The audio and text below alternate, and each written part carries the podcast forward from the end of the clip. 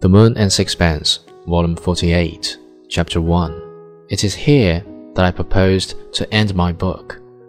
My first idea was to begin it with the account of Strickland's last years in Tahiti and with his horrible death, and then to go back and relate what I knew of his beginnings. This I meant to do, not from wilfulness, but because I wished to leave Strickland setting out with I know not what fancies in his lonely soul for the unknown islands which fired his imagination. I left the picture of him starting at the age of 47, when most men have already settled comfortably in a grove for a new world. I saw him, the sea grey under the mistral and foam flecked, watching the vanishing coast of France, which he was destined never to see again and I thought there was something gallant in his bearing and dauntless in his soul. I wished so to end on a note of hope. It seemed to emphasize the unconquerable spirit of man. But I could not manage it.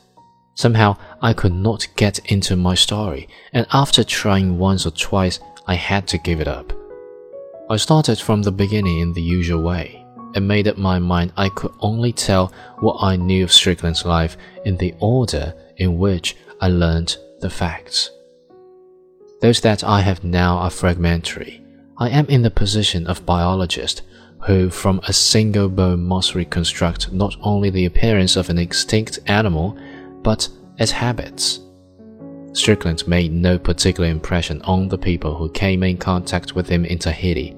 To them, he was no more than a beachcomber in constant need of money, remarkable only for the peculiarity that he painted pictures which seemed to them absurd.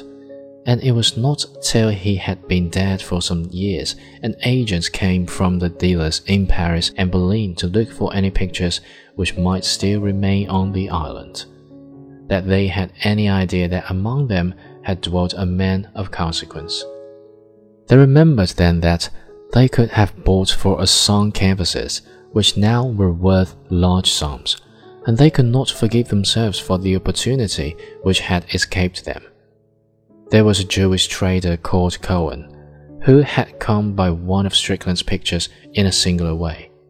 He was a little old Frenchman, with soft kind eyes and a pleasant smile, half trader and half seaman, who owned a cutter in which he wandered boldly among the Paumotus and the Marquesas, taking out trade goods and bringing back copra, shale, and pearls. I went to see him because I was told he had a large black pearl which he was willing to sell cheaply, and when I discovered that it was beyond my means, I began to talk to him about Strickland. He had known him well.